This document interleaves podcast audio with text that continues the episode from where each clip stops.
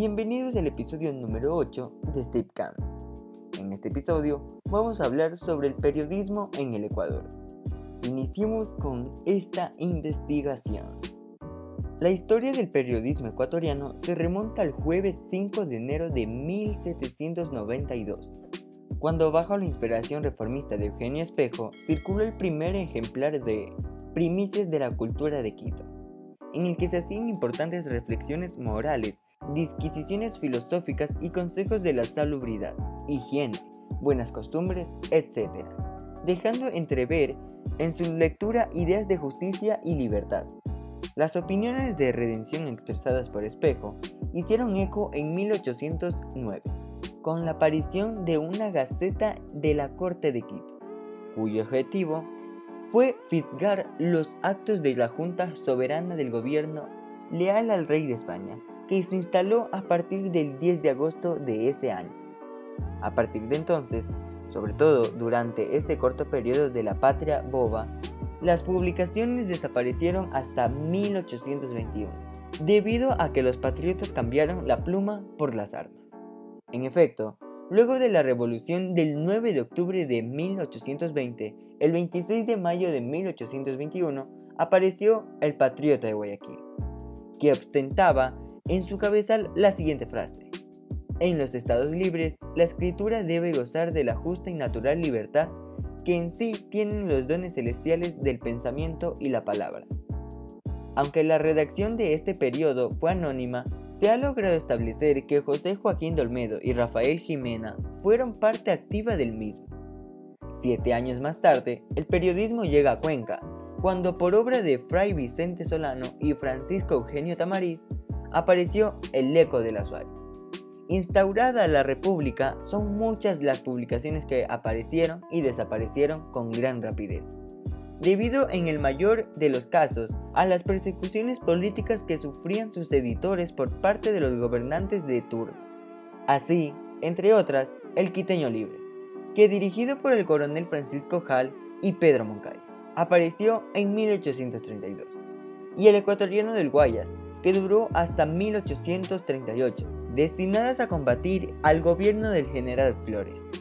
Por esa misma época, en 1835, apareció en Cuenca el Seminario Eclesiástico, que promovido por el clero luchó por los intereses del catolicismo. En 1842, don Pedro Moncayo une sus fuerzas a las del doctor Gabriel García Moreno y juntos publican La Linterna Mágica, también para combatir al gobierno floriano posteriormente y con fines igualmente políticos. García Moreno publicó El Vengador y El Surriago en Quito y Guayaquil, respectivamente.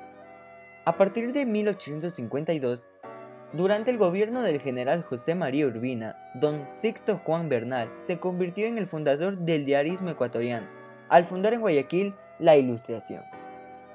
Cuatro años más tarde, el periodismo se extendió a otras regiones de la patria con la publicación de La Opinión de Manabí, el Eco de Manabí y El Clamor de Machala, que apareció en 1857. Diez años más tarde, el periodismo ya se extendía por todo el territorio nacional con la aparición en 1864 de La Calaña, en Loja, y La Época en La Tacunga, y un año después Orden y Libertad en Riobamba. Posteriormente, hubo una época de tranquilidad periodística propiciada por el gobierno del doctor Jerónimo Carrión, en la cual se editó en Quito, la América Latina, una publicación con ideales netamente americanistas, que predicaban la confederación de todos los países latinos de este continente. A partir de 1866, don Juan Montalvo publicó El Cosmopolita, que causó gran polémica, y en 1878 don Juan Bautista Elizalde inició la publicación de La Nación, que circuló durante 27 años dejando a su paso una profunda huella en el periodismo nacional. Por esa misma época, y para combatir al gobierno del general Ignacio de Ventimilla, en 1880 apareció en Cuenca el Correo de la Suárez. Diario El Telégrafo, que circula hasta hoy y es el décano de la prensa nacional, hizo su aparición el 16 de febrero de 1884, bajo la inspiración de su fundador, don Juan Murillo Miró, y a través de sus páginas se combatió duramente al gobierno del doctor José María Plácido Camaño en Quito. Y para defender al gobierno, el doctor Ángel Polibio Chávez empezó a publicar El Ecuatoriano. En 1891 apareció en Guayaquil Diario El Tiempo, fundado por el don José de la Pierre, que posteriormente, bajo la dirección del coronel Luciano Coral, apareciera también en Quito. El 22 de enero de 1895 fue fundado en Guayaquil El Grito del Pueblo. A principios del siglo XX aparecieron en Quito Diario El Comercio, fundado el 1 de enero de 1906 por el señor Carlos Mantilla Jacome, y La Prensa, fundado en 1909 y dirigido por don Manuel María Sánchez. Mientras en Guayaquil, el 28 de agosto de 1910 apareció El Guante, en el que escribieron y publicaron sus artículos plumas de la talla de César Borja Cordero, Pío Jaramillo Alvarado, José Falconí Villagómez, Wenceslau Pareja y Pareja, Miguel Neira, Eliodoro Avilés Minuche y Francisco Falqué Zampuero, entre otros.